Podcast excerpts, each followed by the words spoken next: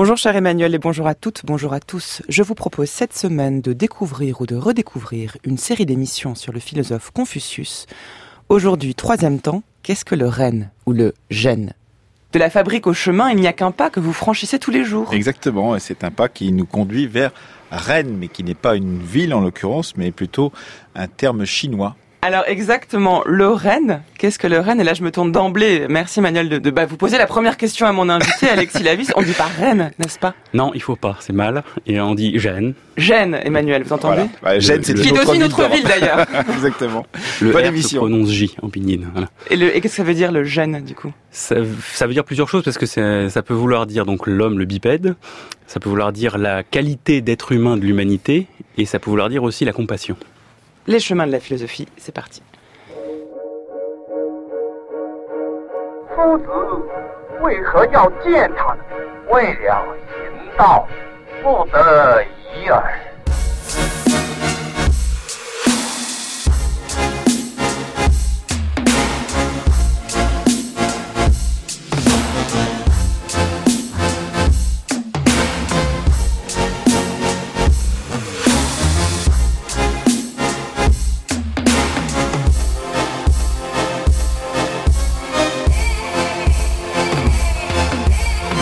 Les chemins de la philosophie vous accompagnent tous les jours de 10h à 10h53 en direct et toutes les nuits quand vous voulez en téléchargement. Chaque semaine, nous vous invitons à déambuler autour d'un thème ou d'un auteur à la croisée des disciplines, philosophie, littérature, cinéma, musique. Et chaque jour, nous donnons la parole aux amoureux du savoir, aux gourmands de la pensée, aux férus de transmission, la crème de la crème à votre service et au creux de votre oreille.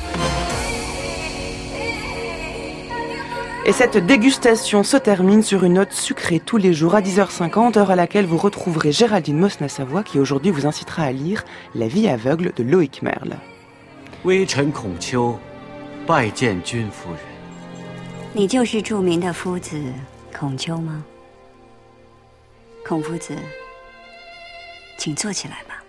Vous êtes donc le fameux maître Kongkyu, celui qu'on surnomme le sage? Kongkyu. Veuillez vous redresser. Je vous remercie, madame. La bienveillance est le noyau de la morale. Ça vous ressemble. On m'a dit que vous enseignez le livre des odes. C'est vrai. Parmi les 300 poèmes du livre, la plupart ne parlent que de l'amour, est-ce vrai? C'est vrai, tous ces poèmes ont toujours un thème en commun. Dans un pur sentiment d'amour, il n'y a pas de place pour la malveillance. Nos ministres sont formels. Votre proposition de combiner civisme et pouvoir est vouée à l'échec. Croyez-vous que cela est possible d'y arriver? Un royaume gouverné avec civisme profite à la nation et bien sûr à ses citoyens. Pourquoi pensez-vous que c'est impossible? Un pays dépourvu de civisme ne connaîtra que malheur et chaos. L'avidité est un sentiment humain. L'homme aime l'odeur du sang. C'est pour ça que nous connaissons tant de guerres. Changer la nature de l'homme me paraît improbable. Pas à vous? Pourtant, c'est possible. Voyons, maître. Vous parlez toujours de valeurs humaines. Elles vous tiennent donc tant à cœur? Sont-elles si importantes? Celui qui suit la voie de la vertu ne devra jamais craindre la vie dans l'au-delà.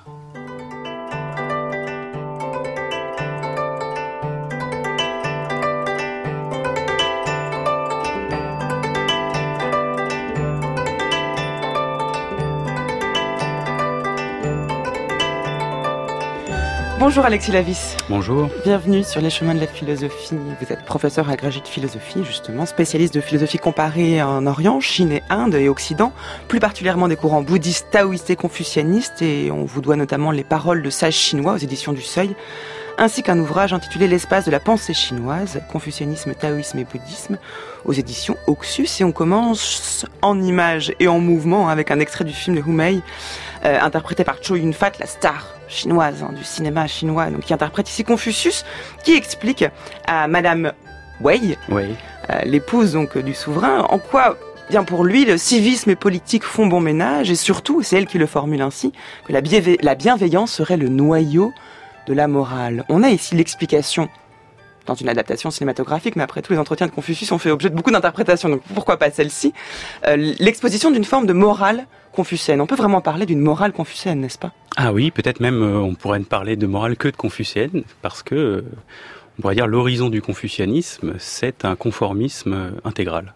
Un conformisme. C'est-à-dire se conformer aux formes culturelles, rituelles d'une civilisation donnée dont votre euh, Anne Cheng a parlé euh, lundi dernier, lundi dernier c'est-à-dire la, la, civilisation des Zhou, qui était une ancienne civilisation royale qui avait développé tout un code de vie, euh, toute une éthique formelle, très formelle, très hiérarchique. Et le confucianisme, c'est euh, comment réhabiter à neuf à chaque génération un cadre. Comment se faire soi-même le corps d'une civilisation, comment être soi-même le corps d'une civilisation. Le corps d'un voilà de, de, de, manière de penser, d'agir, de se tenir, de s'habiller, euh, de parler euh, à certaines personnes en fonction de leur situation sociale. Donc c'est codifié à l'extrême. Mm. Et donc du coup, si on entend bien la morale comme elle l'est, c'est-à-dire la conformité aux bonnes mœurs, eh bien, il n'y a pas plus morale que la pensée confucienne. Alors c'est moral dans un certain sens du terme. Alors c'est pas une morale selon le bien et le mal. C'est la, la, être moral signifie euh, s'adapter aux coutumes euh, en vigueur. C'est pas agir selon le bien. Euh, non, non, parce qu'il n'y a pas à proprement parler euh, de pensée universelle dans le confucianisme. Euh, cette, euh, on pourrait dire, euh, Confucius serait très étonné de nous entendre parler, nous Français, sur lui. Je pense que l'idée, par exemple, que le Berry devienne confucéen, ce serait lui ferait perdre ses cheveux beaucoup plus tôt que prévu. C'est-à-dire, véritablement, ça s'adresse à un moment du temps chinois et à la volonté de restaurer euh, un cadre civilisationnel qui, pour lui, lui semblait être le cadre civilisationnel dans lequel l'homme chinois pouvait s'épanouir. Alors ça ne veut pas dire que ça n'a pas beaucoup d'intérêt pour nous, parce mm -hmm. qu'il y a une méditation sur les rites, sur la forme, sur le justement sur la bonté. Quel est le rapport entre la bonté et la forme? Euh, Qu'est-ce que c'est qu'un chemin de perfectionnement de l'homme? Pour nous, c'est intéressant, mais c'est très contextualisé. Il y a quand même l'interrogation qui porte sur la, sur la nature de l'homme. Qu'est-ce que l'homme, non seulement dans la société, mais même euh, en lui-même, avec ce terme de gène, donc qui s'écrit R-E-N, et vous nous avez, euh, juste avant le, début, avant le générique, vous avez euh, expliqué à Emmanuel Laurentin la bonne prononciation donc de, de, de on ne dit pas reine, mais gène, c'est un terme là qu'on pourrait appeler de morale au sens presque théorique du terme, dans la mesure où il implique l'homme toujours en lien avec quelqu'un d'autre. C'est un terme assez polysémique. Euh, c'est vraiment, on pourrait dire, vous savez, il y a des mots civilisation, vous prenez logos en grec par mm. exemple, à traduire, vous vous arrachez les cheveux parce que ça désigne un phénomène que les Grecs ont vu et qu'ils ont rassemblé sous un mot. Eh bien, gène, c'est un petit peu comme ça. Donc ça, ça peut vouloir dire beaucoup de choses. D'abord, ça veut dire l'homme au sens naturel du terme, qui est représenté par la bipédie, dans, le signe chinois. Et là, c'est intéressant parce que c'est la position verticale, c'est-à-dire la position axiale, se tenir entre deux plans. La terre qui nourrit, le ciel qui dirige. Donc on va dire même la position physique de l'homme l'inscrit dans un sens. Il doit être intermédiaire entre un plan supérieur et un plan inférieur. Autrement dit, il n'y a pas d'homme sans hiérarchie. L'homme s'inscrit toujours dans une hiérarchie. Ça, c'est aussi le gène. Savoir se tenir au sein d'une hiérarchie, c'est être humain. Oui, pour nous, c'est étrange, ça sonne très très étrange. Ensuite, vous avez gène, celui qu'on connaît le plus souvent, c'est-à-dire vous avez la clé de l'homme, donc le bipède à droite, mm -hmm. et vous avez deux traits euh, horizontaux à gauche qui signifient deux. Et là, effectivement, vous avez, ça c'est la vertu d'humanité, ou comme le dit très très bien Han Cheng, le sens de l'humain, comme on a le sens de l'orientation, il faut l'entendre comme ça. Euh, et, non, et là, effectivement, c'est cette aptitude à sentir là où c'est humain. Et là où c'est humain, bah, c'est deux, c'est-à-dire la relation sociale. L'être humain, c'est d'abord un être social, mais c'est aussi, encore une fois, les deux plans du ciel et de la terre, c'est-à-dire cette capacité à se situer dans une hiérarchie. Alors si on essaie de le traduire en termes occidentaux, savoir essayer de situer l'homme entre le ciel et la terre, c'est un peu le, ce que la phrase de Socrate connais-toi toi-même, c'est savoir quelle est la place de l'homme dans l'univers. Tout à fait. Et ensuite considérer que l'homme est d'emblée pris dans une interrelation. En fait, c'est ça, hein, que l'homme est toujours deux. C'est il y a une espèce presque de morale chrétienne ici. Hein. Il faut, faut, toujours prendre en compte son prochain dans l'amour que l'on se porte. Ah oui, mais il faut enlever Dieu. Donc du coup, il n'y a plus de morale chrétienne. Mm.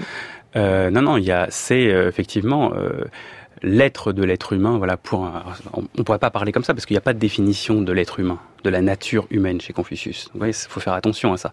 À aucun moment Confucius dit l'être humain c'est ta ta ta ta une définition aristotélicienne. Ouais, il n'y a pas ça. Donc ça part dans tous les sens. C'est pas sa perspective. Mais effectivement, euh, l'identité humaine n'est qu'une identité sociale. Autrement dit, Un être humain tout nu, ça n'existe pas. Un être humain, c'est un, pardon, c'est un père, c'est un frère, c'est un supérieur, c'est un inférieur, c'est un chef, c'est un, oui, c'est un, il n'y a pas un être humain comme ça. Un être humain, c'est une abstraction. Et euh, c'est ça qu'on entend aussi fondamentalement dans ce gène. C'est pas une identité métaphysique. C'est la situation humaine toujours au sein d'un monde social. Autrement dit, d'un monde humain. C'est une morale qui est extrêmement contextualisée, historiquement euh, marquée, euh, qui est très plus descriptive que normative, hein, c'est ce que vous dites. Et en même temps, dans les entretiens de Confucius, ainsi que dans les nombreuses interprétations que, que ses lecteurs ont pu en faire, ou ses disciples ont pu en faire, on trouve comme des phrases codifiées qui semblent dicter une certaine, une certaine conduite à, à adopter. Hein. J'en cite une par exemple. Tout homme en naissant à la rectitude du cœur, celui qui la perd ne perd pas en même temps la vie, jouit d'un bonheur qu'il n'a pas mérité. En clair, L'homme, quand il naît, a le cœur bon. Celui qui perd la bonté de ce cœur ne mérite même plus de vivre. Il vaut mieux vivre de manière vertueuse que de vivre de manière heureuse. Ah oui, oui, euh, ça c'est ça. Une morale extrêmement rigoureuse. Et c'est là qu'on pourrait le dire maintenant. C'est une morale au fond foncièrement aristocratique crois vraiment, c'est encore cette verticalité qui fait le cœur du monde chinois. Je crois que vos invités en ont parlé la dernière fois, ce qu'on appelle le Junse, c'est-à-dire le gentilhomme, littéralement ça veut mmh. dire ça. L'homme de bien, parfois en traduisant. Moi, je crois faut vraiment dire le gentilhomme, le gentleman. Ça, c'est vraiment ça. Et même au sens aristocratique du terme, c'est-à-dire le noble. Junse, Jun, ça veut dire, quand on fait l'étymologie, c'est un, un, mot très très étrange, très intéressant, puisque le Jun, c'est celui qui, par sa parole, peut ordonner. Et donc il a une qualité de parole, qui est une qualité de présence, qui fait ordre. Autrement dit, celui qui donne les ordres. Mais, euh, et c'est ça, il faut être capable de parler comme ça. Mm. Et, et, pour pouvoir faire ordre lorsqu'on parle, il faut soi-même avoir intégré tout le code social, et donc être le garant, on pourrait dire, de cet ordre. C'est ça, euh, l'homme vertueux. Bah, donc la vertu, c'est la connaissance des codes, des rites. Ah oui, c'est une connaissance qui n'est pas une connaissance seulement euh, littéraire, c'est une connaissance... Empirique, oui. Ah oui, c'est-à-dire que ça, vous prend 50 ans. Mm. Euh, dans, un texte très célèbre de Confucius, il dit euh, qu'il a commencé à pouvoir se détendre à l'âge de 40 ans. Et à 50 ans, il pouvait agir sans y penser, autrement dit, sans y penser, ça veut dire que sa spontanéité était l'incarnation parfaite de la forme. Il dit aussi, et c'est peut-être en ce sens, qu'à 40 ans, un homme qui aurait encore des défauts, eh bien c'est peine perdue pour lui, il pourra plus jamais les corriger. Ah oui, c'est foutu. Alors, il le dit même. Bah, à euh, l'époque, 40 ans est quand même un peu plus âgé. Enfin, je pense qu'on ah, Il a vécu assez hein. vieux, Confucius. Mm. Euh, ça, il faut, il faut toujours se méfier de. Non, non, plus de 70 ans en tout cas, puisqu'il fait de 70 ans l'âge ultime de la sagesse. Donc euh, non, non, non, il y avait quand même des perspectives de vie pas si pourries que ça. Et, et effectivement, oui, c'est un jugement qui m'a toujours frappé parce que parce que oui, on peut passer à côté de sa vie. Et ça, c'est quelque chose qu'on médite jamais assez. C'est tout à fait possible de rater. Et ça, oui, ça, ça, crée des nuits blanches quand même cette pensée-là. Et donc rater sa vie, ça signifie quoi pour Confucius?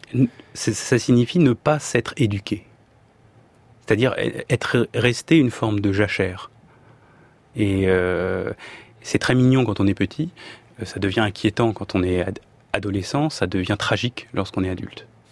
Je pense que là, il y a quelque chose d'une forme de tragédie.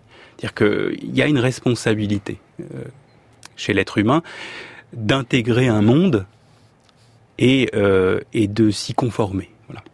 La question étant de savoir si nous sommes tous égaux face à cette possibilité de d'atteindre la vertu un interprète de Confucius parmi d'autres, Mencius, vous nous, vous nous direz qui c'est Alexis Lavis, se pense que bien justement il y a tous les hommes sont également hommes, mais bon il y a certains hommes qui deviennent grands et d'autres qui deviennent vulgaires.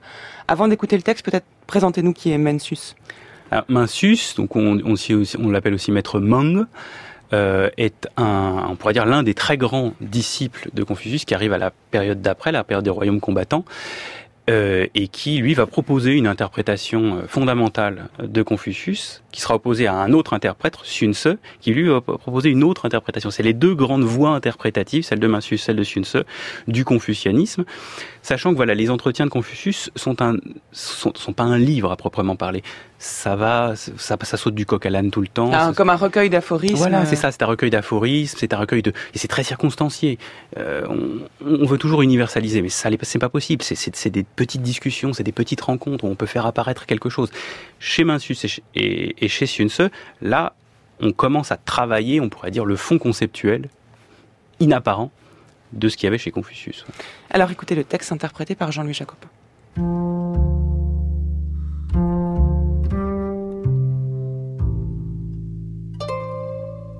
Tous les hommes sont également hommes.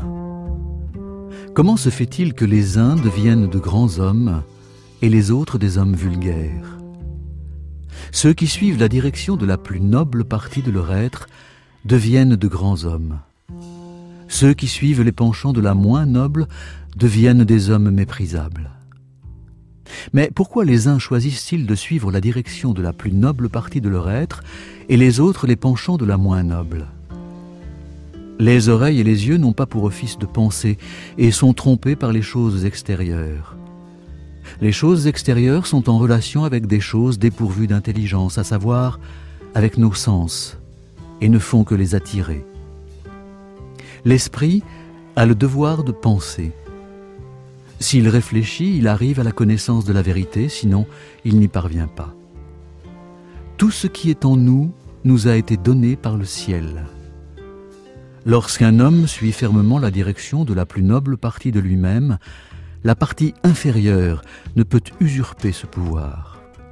Il devient un homme vraiment grand.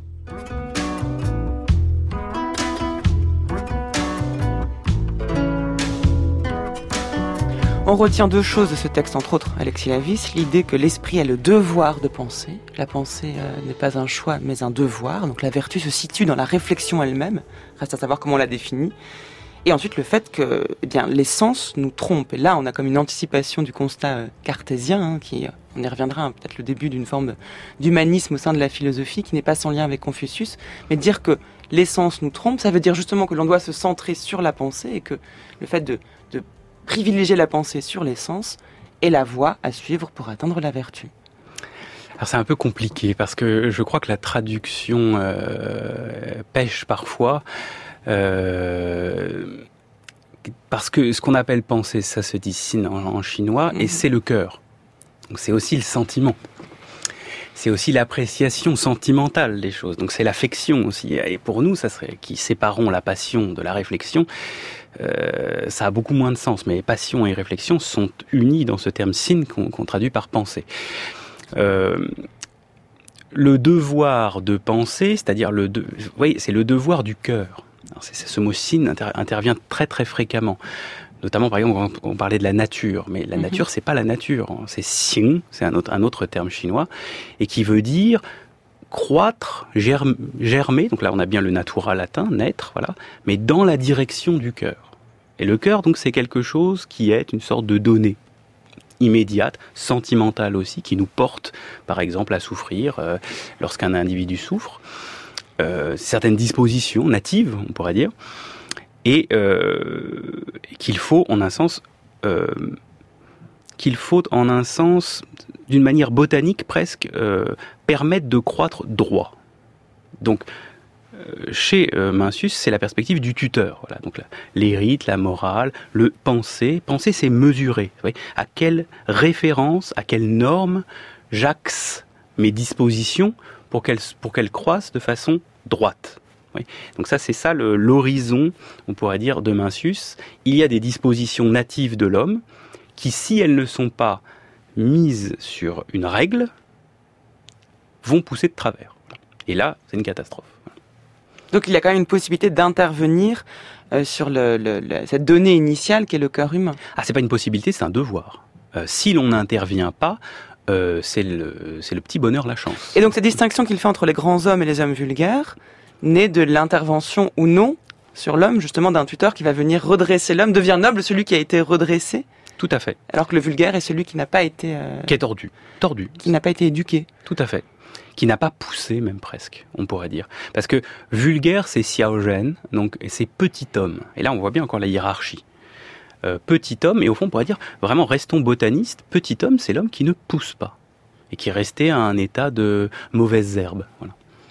Mais il y a quand même une distinction qui est faite avec les sens, c'est-à-dire que quand il dit que les oreilles et les yeux n'ont pas pour office de penser et sont trompés par les choses extérieures, il y a quand même cette volonté de dissocier ici ce que l'esprit qui est peut-être euh, identique au cœur mais des, des, des, de, la, de la réalité extérieure, sensorielle, sensible. Non, non, là, il faut, faut pas être trop métaphysicien trop vite. Euh, c'est beaucoup plus. C'est pas exactement ça le point. Le point, c'est que dans l'horizon sensible, dans la pensée chinoise, il y a un problème. Il n'y a, a, pas de médiation. Autrement dit, dans l'expérience sensible, on est collé à la réalité, on est confondu avec la réalité, et donc du coup, il n'y a plus d'apparition de normes. La norme, c'est la médiation. Le rite, c'est la médiation. La civilisation, c'est la médiation. Donc, l'expérience sensible comme telle, elle est confondante, au sens elle est confuse. Mhm. Et par exemple, Sun donc l'autre euh, l'autre grand interprète de Confucius, dit le problème de l'homme, c'est qu'il est collé à ses désirs. Et ça, c'est l'animalité d'une certaine manière. Un homme apparaît lorsqu'il y a espace, espacement entre le désir, l'expérience, on pourrait dire, et la satisfaction de cette expérience. Or, ce qui met de la médiation, ce qui met de l'espace, de la distinction, donc de la connaissance, c'est les formes rituelles, les formes morales, l'étude. Bref, cette espèce d'espace de gratuité qui fait qu'on ne peut pas tout de suite sauter sur la bouffe. Il faut d'abord dire merci, pardon, oui, toute la médiation, du temps. C'est pour ça, par exemple, que Confucius disait qu'un homme qui n'est pas patient à l'âge passé de 40 ans, c'est foutu pour lui. Parce que c'est ça, cette patience, c'est cette capacité à ne pas être immédiatement au monde. Il insiste, vous parlez de patience, il insiste beaucoup sur la prudence également. Il dit en quoi consiste la vertu d'humanité? Elle consiste à aimer les hommes. En quoi consiste la prudence? Elle consiste à connaître les hommes. Ah oui, là, là, on a quelque chose comme la phronésis d'Aristote, c'est-à-dire euh, qui a été un peu mal traduit par prudence. La prudence, oui. Oui, mais euh, c'est-à-dire effectivement ce côté avisé. C'est ça, parce que la phronésie chez Aristote, c'est être avisé. Et euh, c'est exactement ça chez Confucius aussi. C'est une vertu de l'homme, ça, qui se travaille avec le temps et qui fait qu'on est sans naïveté.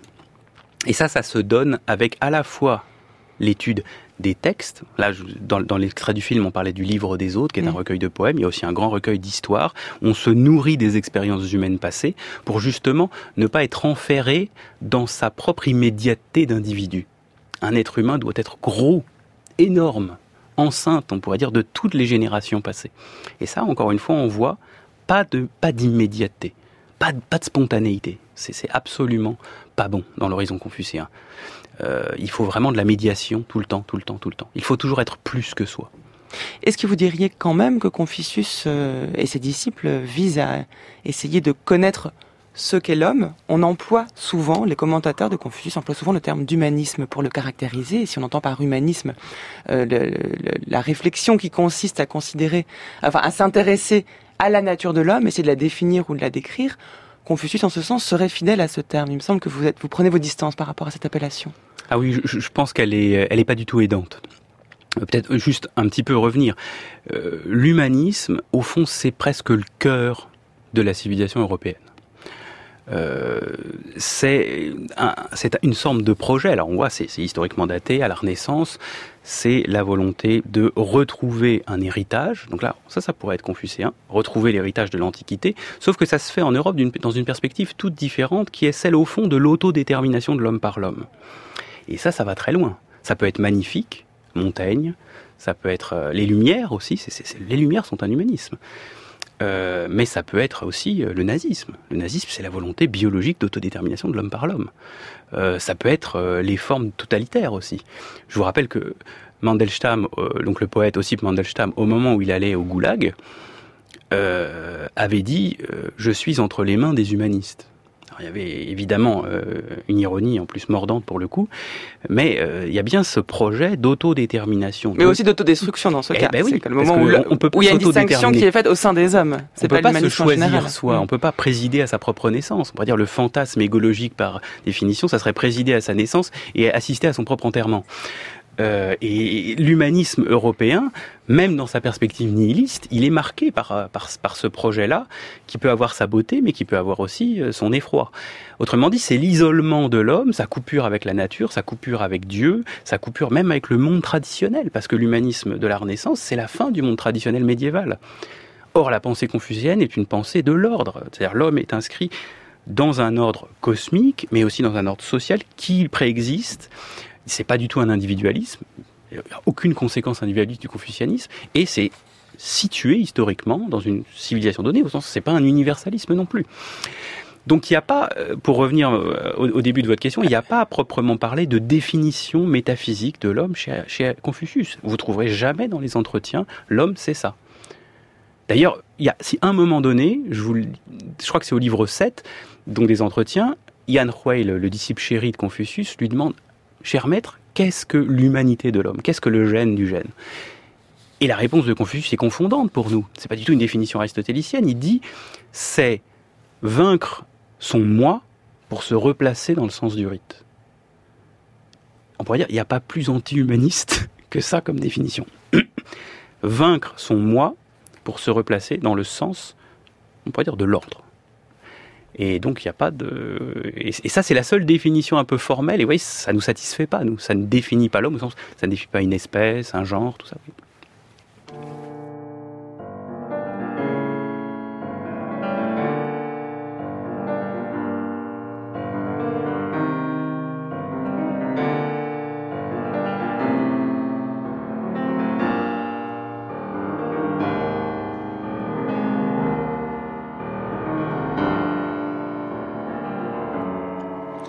Nous avons l'inconstance, l'irrésolution, l'incertitude, le chagrin, la superstition, l'inquiétude au sujet des choses à venir, même après notre vie, l'ambition, la cupidité, la jalousie, la haine, les désirs excessifs, insensés et indomptables, la guerre, le mensonge, la déloyauté, le dénigrement et la curiosité. Assurément, nous avons extraordinairement, surpayé cette belle raison dont nous nous faisons gloire et cette capacité de juger et de connaître si nous l'avons achetée au prix de ce nombre infini de passions auxquelles nous sommes sans cesse en but.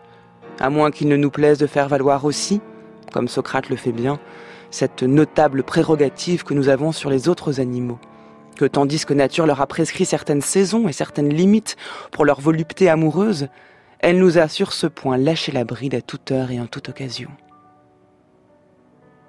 De quel profit pouvons-nous penser que la capacité de comprendre tant de choses a été pour Varron et pour Aristote? Les a-t-elle exemptés des difficultés humaines? Ont-ils été libérés des maux qui font souffrir un portefeuille? Ont-ils tiré de la logique quelque soulagement à la goutte? Parce qu'ils ont su que cette humeur se loge dans les articulations, l'ont-ils moins ressenti se sont-ils accommodés de la mort parce qu'ils savaient que certaines nations s'en réjouissaient et du cocuage parce qu'ils n'ignoraient pas que les femmes étaient mises en commun dans quelques pays? Au contraire. Et bien qu'ils aient tenu le premier rang pour le savoir, l'un chez les Romains et l'autre chez les Grecs, et à l'époque où la science était le plus florissante, nous n'avons pas appris qu'ils aient eu pour autant quelque particulière supériorité dans leur vie.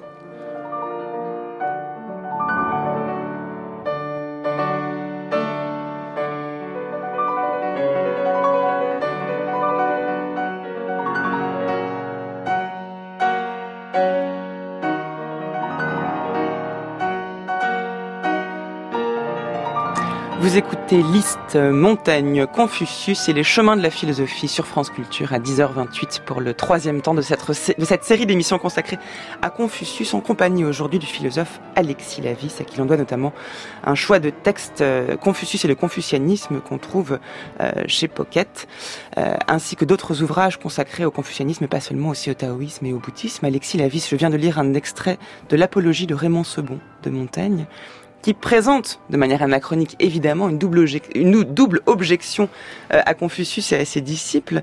Euh, D'abord, eh bien, Montaigne lui-même montre que la raison ne conduit pas ni au bonheur, ni à la supériorité humaine, et que bien souvent, au contraire, ce qu'on appelle la sagesse, est bien conduit à la folie, et que vous en appelez à une forme de réflexion, de devoir de penser, n'est pas du tout une manière de se perfectionner, mais au contraire, sans doute, de se perdre en tant qu'humain. Et il me semble que là, lorsque Confucius parle de ce devoir de penser, de ce devoir de, se distinguer de l'animalité, eh bien, il, emprunte la voie que Montaigne sans doute dénonce, non? Eh, je ne crois pas. euh... Sauver Confucius. Oh oui, oui, mais surtout la perspective de Montaigne là est très précise, donc euh, et elle regarde beaucoup Montaigne dans son rapport à la philosophie, qui, dont il veut faire plus qu'elle n'est. Euh, et ça, ça le regarde lui. Euh, mais il faudrait pas croire que le confucianisme soit une philosophie. C'est peut-être ça le malentendu. Euh, déjà parler de philosophie chinoise, c'est très très très douteux et discutable. Pourquoi? Parce que chez nous, depuis Parménide, euh, être et penser, vous savez, le même. C'est-à-dire il y a l'être véritable se donne par la pensée. Il y a ce primat de la pensée sur l'être qui n'a jamais existé en Chine. Les confuciens ne sont pas du tout des penseurs. Euh, la preuve, c'est que le mot disciple de Confucius, confucéen, tel que c'était employé peut-être 30 ans après la mort de Confucius, servait à désigner des gens qui faisaient des rites mortuaires, qui étaient particulièrement performants dans, euh, pour les bar mitzvahs, si vous voulez. Et donc, euh, ils n'étaient pas du tout euh, considérés comme scolastes ou idéologues, pas du tout. Confucius n'a jamais dit que le devoir de penser, ça veut dire se garder une certaine mesure dans les choses. Ordonner son être à une règle. Penser, en chinois, c'est mesurer. C'est-à-dire vraiment l'école normale. Vraiment, se normer. Donc c'est pas du tout ce que euh, Montaigne entend, là, dans l'horizon de la raison et tout ça.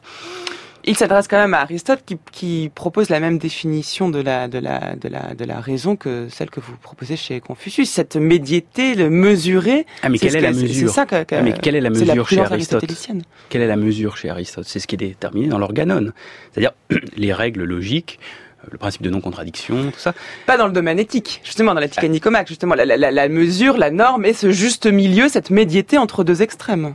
Oui, mais c'est chez euh, cette mesure. Chez Aristote, la mesure, c'est ce qui est euh, relatif au bien humain, c'est-à-dire étant donné la définition de l'homme, ce qui convient, agathon en grec, ce qui mhm. convient véritablement à la nature humaine. Vu qu'il n'y a pas ça chez Confucius. Non, non, la norme chez Confucius, c'est les, les, règles édictées par les Zhao. Donc euh, c'est une norme presque, c'est-à-dire comment on boit, comment on se tient, comment on s'habille. C'est ça, penser. Une sorte d'étiquette, quoi. Oui, c'est une étiquette, exactement. Comment penser, ça signifie comment on se tient? Et comment on se tient debout, par exemple? Comment on s'assoit? Est-ce que quand on s'assoit, on regarde la personne? Est-ce qu'il faut la regarder dans les yeux? Est-ce qu'il faut mettre ses mains l'une au-dessus de l'autre? Ou alors à côté? C'est ça, penser. Mais alors, la deuxième objection que Montaigne pourrait adresser au, propos de Confucius, ce serait celui de, du résultat obtenu ainsi lorsqu'il dit qu'Aristote et Varron finalement n'ont pas été, n'ont pas moins souffert d'avoir euh, atteint quelques formes de connaissances, on pourrait dire à Confucius que connaître bien l'étiquette et vivre selon les rites ne conduit pas à une forme de supériorité d'existence, puisque le terme est, employé par, euh, par Montaigne. Et en fait, mais Confucius, vous, l'avez dit tout à l'heure, sans doute répondrait, oui, mais peu importe, le but n'est pas du tout d'être heureux, mais le but est de, vivre selon l'étiquette, justement. Le, but est, de vivre euh, selon un cadre dans lequel l'humanité chinoise s'est reconnue à un moment donné. Voilà. Et c'est ça être heureux d'une certaine manière. Euh, euh, parce que euh, heureux, ça veut, vous savez, ça, c'est encore un terme fourre-tout. On peut mettre tout ce qu'on veut, mais euh, fou en gêne, ça, en chinois, ça signifie être prospère, prospérer, vraiment au sens le plus matériel du terme. et c'est ça l'horizon. C'est-à-dire être heureux, ça veut dire avoir de l'argent, avoir une bonne famille, bien manger tous les jours.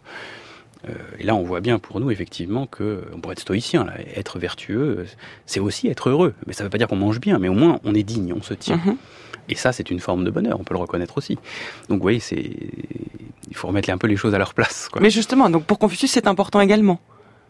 Oui, bien sûr, mais d'un point de vue de la prudence cette fois. C'est-à-dire que quelqu'un qui serait vraiment malheureux, par exemple son disciple Yan Hui, était, incroyablement pauvre. Je crois que même il est peut-être mort de faim. Oui, mort de faim quand même. Et d'une certaine manière, Confucius lui reprochait un peu. Il dit, si tu es trop malheureux, comment veux-tu tenir? Mais le, bonheur au sens de prospérité n'est jamais une fin, c'est un auxiliaire qui permet à l'homme de se tenir comme un homme. Et je pense vraiment le maître mot du confucianisme, de la morale confucienne, c'est la tenue. Comment on se tient? Et, là, il faut donner à ce verbe tenir toute son ampleur. Qui est donc? Qui est se tenir physiquement déjà, vraiment, comme on, le plus concrètement possible, comment on se tient moralement, comment on se tient par rapport à quelqu'un, euh, comment, mais vraiment tout, c'est-à-dire que tout Rien n'est improvisé. Tout doit être réglé. Dormir, comment on dort, comment on pose la tête. Oui, donc c'est un peu très, c'est très flippant, on pourrait dire pour nous. Mhm. On n'est pas du tout dans un monde traditionnel. Mais l'horizon du confucianisme, et pourquoi ça demande une éducation si longue, c'est que à terme, on intègre totalement ça et on se tient parfaitement sans y penser. Mais ça demande effectivement une acclimatation, une éducation totale. Des gestes, de la pensée, du goût même, même la manière de manger, la manière d'écouter la musique, tout ça euh, doit être réglé. Mais cette règle est à suivre au nom d'une forme d'obéissance à une règle sans qu'on en questionne le fondement ou est-ce que c'est parce que cette règle est justement culturellement et historiquement située, que c'est une règle chinoise et que c'est cela qu'il faut, qu'il faut privilégier? Voilà. C'est la deuxième. Oui, oui, tout à fait. C'est la deuxième. C'est-à-dire qu'effectivement, euh, il y a eu une dynastie que Confucius estime bonne. il n'est pas, pas, le seul, puisqu'elle a régné. C'est la dernière en date, les Zhou, dynastie royale. Ils ont, ils ont fait des codes, ils avaient un projet civilisationnel, ils l'ont formalisé, ils ont proposé une, une, manière d'exister, et c'est comme ça qu'il faut vivre. Donc c'est la limite pour nous. Voilà, on ne peut, on pourrait dire, un Français ne peut pas être confucianiste. Il peut s'intéresser au confucianisme, s'en inspirer, prendre certaines réflexions, mais on ne peut pas être confucéen si on n'est pas chinois, d'une certaine manière. Cao Tse dit La nature est comme une eau qui tourbillonne. Qu'on lui ouvre la voie vers l'Orient, elle coulera vers l'Orient. Qu'on lui ouvre la voie vers l'Occident, elle coulera vers l'Occident. La nature humaine ne discerne pas le bien du mal, de même que l'eau ne discerne pas l'Orient de l'Occident. Mencius dit Il est vrai que l'eau ne fait nulle différence entre l'Orient et l'Occident, mais n'en fait-elle pas entre le haut et le bas? La nature de l'homme tend au bien comme l'eau tend à couler vers le bas. Tout homme est bon, comme l'eau tend toujours à descendre.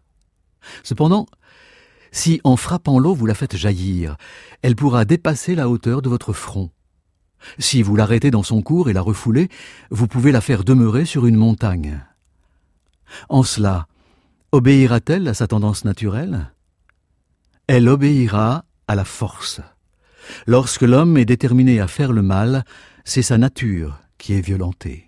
Pour Mencius, il y a quand même une nature humaine qu'on peut définir, Alexis Lavis. Celui-ci pense que l'homme est naturellement bon, que s'il commet le mal, c'est, dit-il, aussi peu naturel qu'une eau qui jaillirait donc de manière verticale à l'aide de la force, et donc le mal serait à proprement parler contre nature. Oui, oui, tout à fait. Euh, et c'est là qu'il faut distinguer justement Confucius des entretiens, même ou du livre des rites, où il n'y a pas de définition à proprement parler de la nature humaine, des entreprises plus tardives, donc celle de Mencius, celle de Sunce aussi. Et effectivement, Mencius essaie de fonder, on pourrait dire en nature, ce gène. Hmm. En quoi ça consiste? Pourquoi? Parce que justement, dans l'époque de Mencius, il s'agit plus trop d'éduquer les gens, il s'agit plutôt de convaincre. C'est-à-dire que beaucoup, les, taoïstes sont très forts, les légistes sont très forts, plein de courants euh, concurrents au confucianisme apparaissent dans cette époque tumultueuse, on pourrait dire, des, royaumes combattants. Et il s'agit de, oui, de convaincre les princes de s'adonner au confucianisme. Et donc il faut un appareil de justification très fort, plus fort en tout cas. Mais par exemple, j'ai retrouvé alors effectivement, il essaie de fonder en nature la nature de l'homme, on pourrait mhm. dire. Mais bon, la, définition qu'il donne, euh, je, je vous l'ai trouvée, elle est en Minsus 4 à 1, euh, et il dit La noblesse de l'être humain réside dans son humanité. Elle est un don du ciel et la demeure paisible de l'homme. La compassion est le principe de l'humanité. Oui, on va, va très très loin quand même. Ah bah quand même.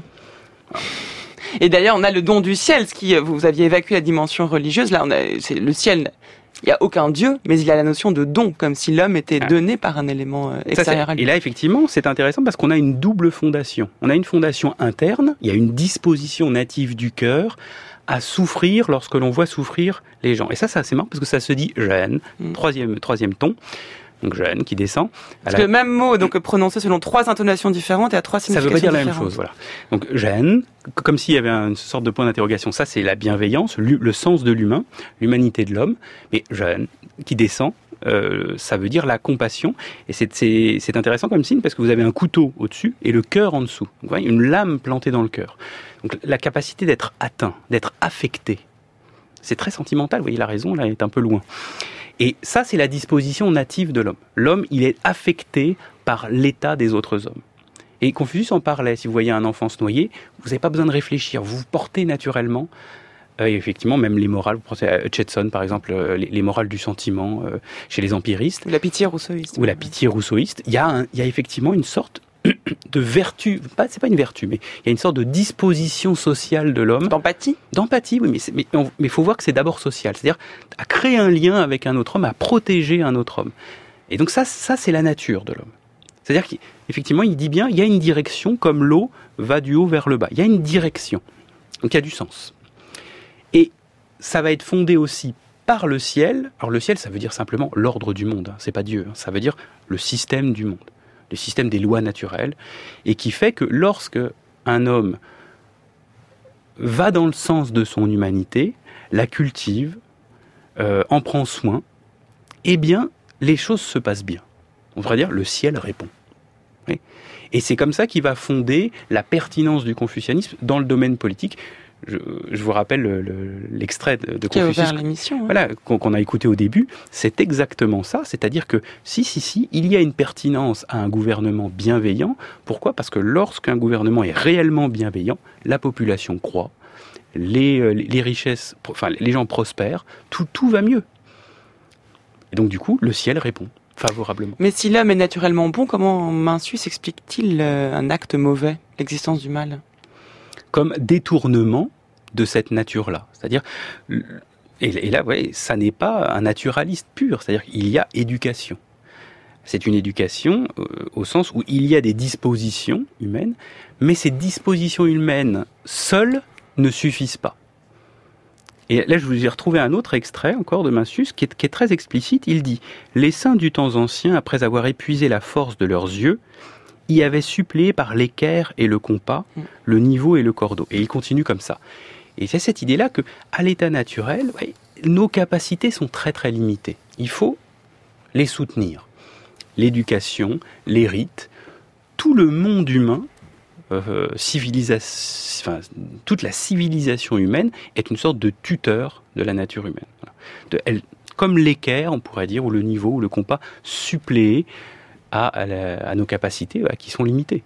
On retrouve beaucoup le terme de perfection, d'homme parfait dans les entretiens de Confucius. Si ce, ce terme-là ne s'applique pas à la nature humaine, puisqu'elle n'est pas décrite, elle n'est pas définie par Confucius, à quoi se réfère-t-il ce terme de perfection? Un homme parfait, c'est lui qui se, qui se dissout dans la société, tellement il, a, il en a épousé des rites? Euh, tout à fait, il y aurait tout à fait ça, effectivement. Un homme parfait serait un homme parfaitement acclimaté à son monde.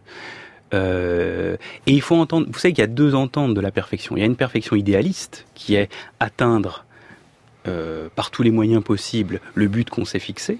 Et là, justement, on l'atteint jamais, cette perfection-là, puisque l'idéalité n'est pas la même chose que la réalité. Mais il y a la perfection toute bête, qu'est la perfection par exemple de l'artisan qui fait son bol. Comment on reconnaît qu'un bol est parfait? Bah, C'est quand il est fini, tout simplement. Achevé, achevé, au sens vraiment là d'Aristote, c'est-à-dire euh, ça a atteint son terme. Et il faut vraiment voir l'artisan à l'œuvre. Et je pense que la perfection confucienne est une perfection d'artisan. C'est-à-dire que on se travaille soi-même, on se travaille, on se travaille. Tout comme pour le potier, bah, il, faut, il faut que la, matière atteigne sa forme, c'est-à-dire, c'est-à-dire ressemble vraiment à un pot et soit utilisable comme un pot pour un pot. Eh bien, l'être humain, d'une certaine manière confucéen, c'est un homme qui, qui est à lui-même sa propre matière, il est la propre artisan et il doit se travailler pour correspondre, on pourrait dire, au monde dans lequel il est et à la place qui est la sienne. Encore une, citation des, entretiens qui s'adresse euh, aux, partisans de, ce qu'on appelle aujourd'hui l'antispécisme. Il dit Nous ne pouvons pas faire société avec les animaux. Si je fuis la société des hommes, avec qui ferais-je société? Il y a une distinction très claire ici entre l'humanité et l'animalité. Mm. Ah oui, oui, je pense que effectivement, euh, dans l'horizon confucéen, euh, l'animalité est un à côté. le monde humain est un monde proprement parlé. Et là, vous avez le deuxième grand confucien qui est Sun qui lui euh, dit il n'y a pas de nature du tout humaine. Ça, c'est une blague. Euh, il, dénonce même cette idée qu'il y aurait des élans du cœur, que cette pitié rousseauiste, mais ça fond de rien.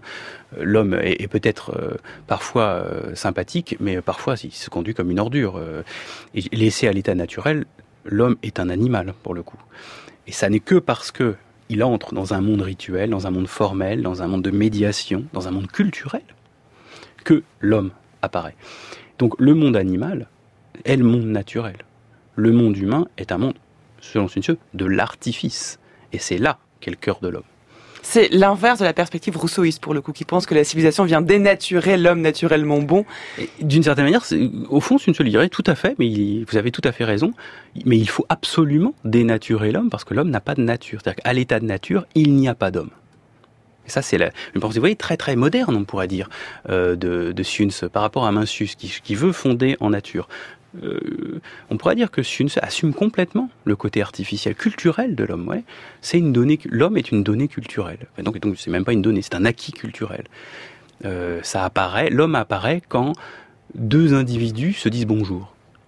Mais du coup, est-ce qu'on peut pas avoir dans le confucianisme, est-ce qu'il n'y aurait pas une, vision un peu réductrice sans doute du confucianisme qui en ferait simplement l'alibi d'un pouvoir en place, d'une culture historiquement située, euh, qui, voudrait se perpétuer, donc tiendrait comme norme ce qui la constitue elle-même? Bah, oui, on, peut tout instrumentaliser, ça c'est sûr. Et d'ailleurs, ça a été instrumentalisé à loisir. Mais c'est très inconfortable pour les, dirigeants, le, le confucianisme, parce que il n'y a pas plus tenu par la forme que le dirigeant il n'y a pas plus aliéné à la forme que le dirigeant. On pourrait dire le peuple, dans l'horizon confucéen, est beaucoup plus libre que le... Bah, on le disait hier, le souverain doit se soumettre aux rites. Les rites sont plus supérieurs que les autres. Encore plus. que encore plus que le peuple. Il est, euh, il est le gars, il est écrasé, on pourrait dire par. Euh, il n'a plus aucune personnalité. Il est le corps même. Les deux corps du roi. Oui, bah, il n'y a, a, plus de deux corps. Il n'y a qu'un seul corps. Le souverain, c'est le corps du monde.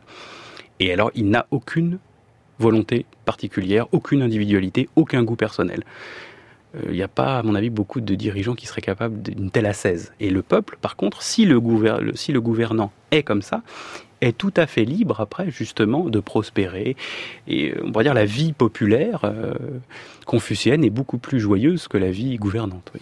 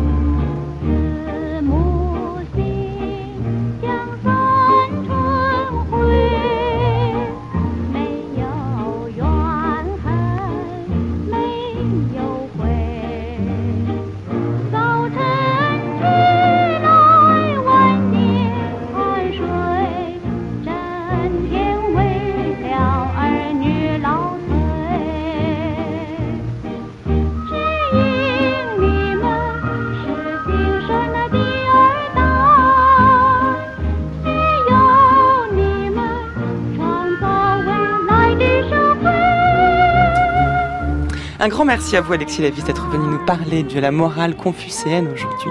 Merci de m'avoir invité. À ne pas confondre donc avec euh, l'humanisme. Hein, on, l'aura bien compris à l'issue de cette émission. Euh, pour ceux pour qui c'est pas encore clair, ben, je vous propose de réécouter l'émission. C'est facile de la télécharger. Vous rendez sur le site de France Culture à la page des chemins de la philosophie.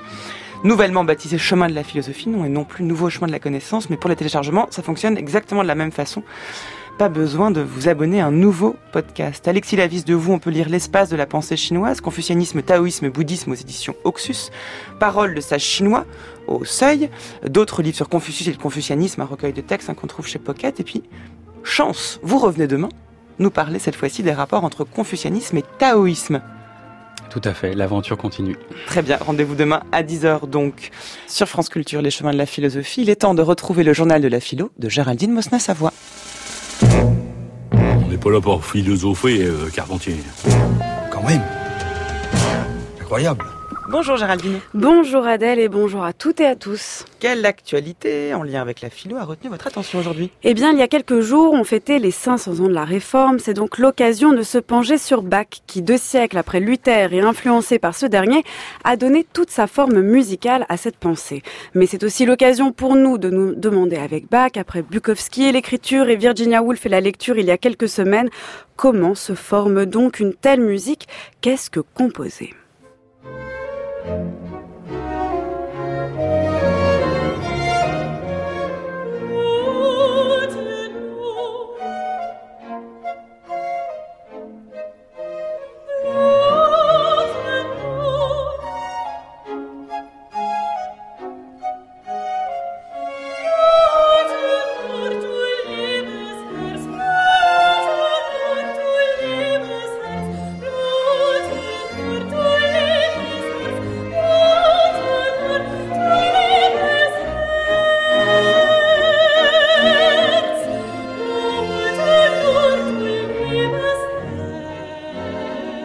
Dans son essai Bach ou le meilleur des mondes, tout juste paru aux éditions Le Passeur, André Tubeuf veut, comme l'indique le titre, nous faire entrer dans le monde de Bach. Car meilleur ou pas, proche de Leibniz ou pas, c'est en tout cas bien un monde qu'il a construit, tout influencé par la réforme. C'est bien un monde qu'il a composé et qu'il s'agit de comprendre. Et là est bien la question, comment, de ces passions, dont la passion selon Saint Matthieu, que l'on vient d'entendre, que l'on entend encore, jusqu'à ces messes, comment a-t-il composer. C'est-à-dire, si on revient au sens premier de composer, comment a-t-il mis ensemble, embrassé, rassemblé des éléments épars en un monde qui se tient et se maintient. Un ensemble plein, ordonné, harmonieux et qui sonne juste. Et comment, nous auditeurs, initiés ou novices, peut-on faire partie de ce monde sans en troubler l'harmonie, sans être non plus impressionné par celui-ci?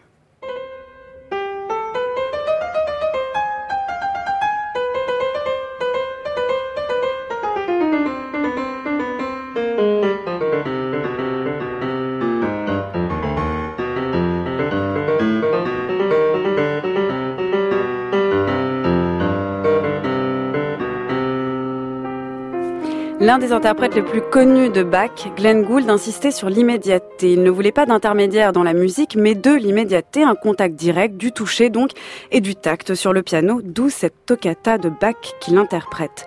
Et c'est là un des éléments de la composition, mettre ensemble, en un ensemble, des éléments épars et même contraires. Ce n'est pas ajouter des éléments opposés et les faire tenir ensemble, tant bien que mal, mais c'est les faire tenir ensemble, c'est-à-dire sans intermédiaire précisément. De là, avec Bach, une composition des contraires de l'immobilité en acte, en mouvement, des variations qui forment un état, une stabilité et des inventions qui ne sont pas des nouveautés mais des renouvellements de l'ancien, de ce qui était déjà là.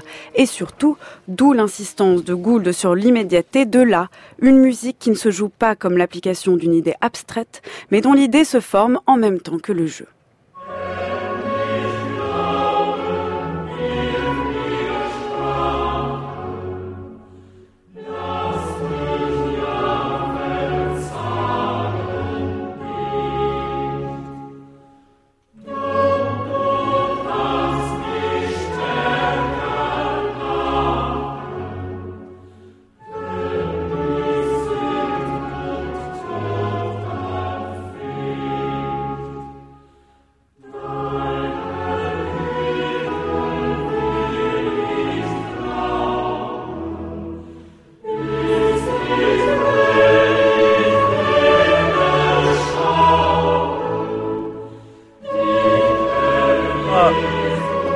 Récapitule, composer, c'est donc rassembler en un monde des éléments divers, et par c'est les faire tenir ensemble immédiatement, sans intermédiaire.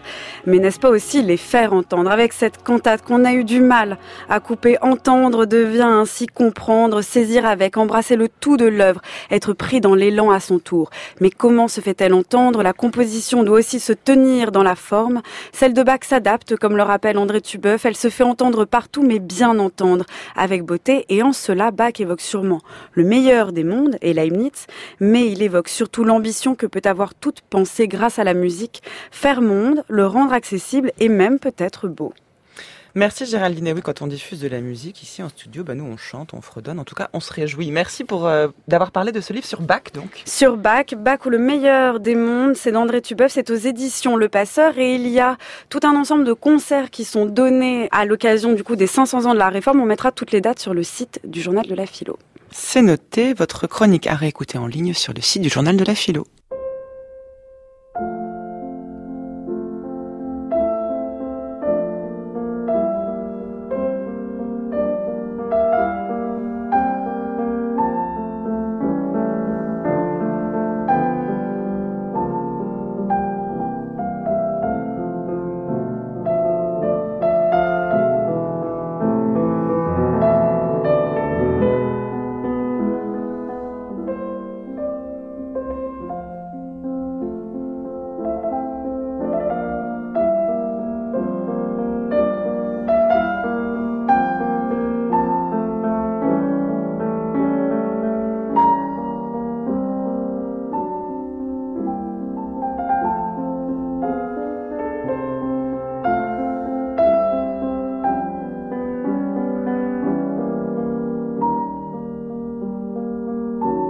Cette semaine, nous vous offrons quelques minutes de poésie avec Arthur Rimbaud, des textes lus par le poète Jacques Gamblin. Aujourd'hui, Nuit en enfer.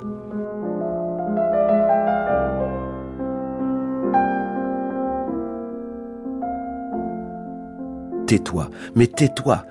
C'est la honte, le reproche ici. Satan qui dit que le feu est ignoble, que ma colère est affreusement sotte. Assez. Des erreurs qu'on me souffle, magie, parfum, faux, musique puérile, et dire que je tiens la vérité, que je vois la justice, j'ai un jugement sain et arrêté, je suis prêt pour la perfection. Orgueil. La peau de ma tête se dessèche.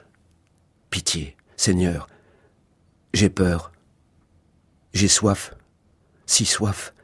Ah, l'enfance. L'herbe. La pluie, le lac sur les pierres. Le clair de lune quand le clocher sonnait douze. Le diable est au clocher à cette heure. Marie, Sainte Vierge, horreur de ma bêtise. Là-bas, ne sont-ce pas des âmes honnêtes qui me veulent du bien? Venez. J'ai un oreiller sur la bouche, elles ne m'entendent pas, ce sont des fantômes.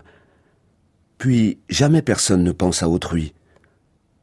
Qu'on n'approche pas, je sens le roussi, c'est certain. Les hallucinations sont innombrables. C'est bien ce que j'ai toujours eu, plus de fois, en l'histoire, l'oubli des principes. Je m'enterrais. Poètes et visionnaires seraient jaloux. Je suis mille fois le plus riche, soyons avares comme la mer. Ah ça. L'horloge de la vie s'est arrêtée tout à l'heure. Je ne suis plus au monde. La théologie est sérieuse. L'enfer est certainement en bas et le ciel en haut. Extase. Cauchemar. Sommeil dans un nid de flammes. Je vais éveiller tous les mystères, mystères religieux ou naturels, mort, naissance, avenir, passé, cosmogonie, néant. Je suis maître en fantasmagorie. Écoutez, j'ai tous les talents. Il n'y a personne ici, et il y a quelqu'un. Je ne voudrais pas répandre mon trésor. Veut-on des chants nègres, des danses de houris? Veut-on que je disparaisse, que je plonge à la recherche de l'anneau? Veut-on... Je ferai de l'or, des remèdes.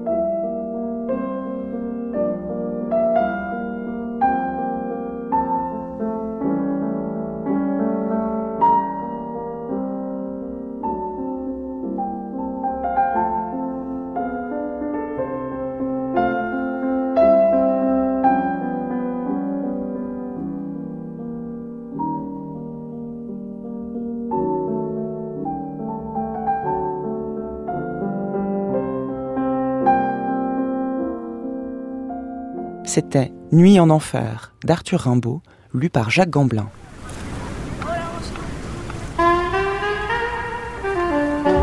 Un grand merci à l'équipe des Chemins de la Philosophie qui a préparé cette émission, ainsi que toutes les autres, Marianne Chassor, David Pargamin, Maude Markiewicz, Isis Jourda, Géraldine Mosna-Savoie, Olivier Bétard et Nicolas Berger à la réalisation, on se retrouve demain pour la suite de cette série sur Confucius. D'ici là, pour réécouter l'émission, rien de plus simple, rendez-vous sur le site de France Culture à la page des chemins de la philosophie. Vous pourrez la réécouter en ligne, ainsi que toutes celles des jours précédents et des semaines et des mois, voire des années précédentes. Vous pouvez aussi télécharger, podcaster ces émissions afin de les écouter où vous voulez et quand vous voulez. Rendez-vous également sur nos pages Facebook, Twitter et Instagram, où nous mettons en ligne quotidiennement l'émission du jour et attendons vos remarques et commentaires. On se retrouve demain à 10h donc, mais d'ici là, restez à l'écoute sur France Culture.